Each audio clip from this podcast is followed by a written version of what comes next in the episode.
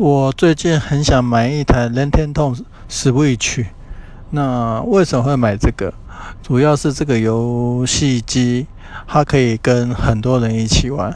那我也希望买回来能够跟我女儿一起玩，也可以跟我家人、老婆一起玩这个游戏。但是目前我觉得这个游戏机好贵，而且老实说，我很担心买回来又没有人要陪我玩，那这样主机就这样放着了，实在是很浪费。所以我一直在犹豫不决，我到底该不该买这个游戏机？那再加上这个游戏机，听说在下半年又要出新款的主机，这让这就让我更犹豫不决，我到底该不该现在去买这一台游戏机？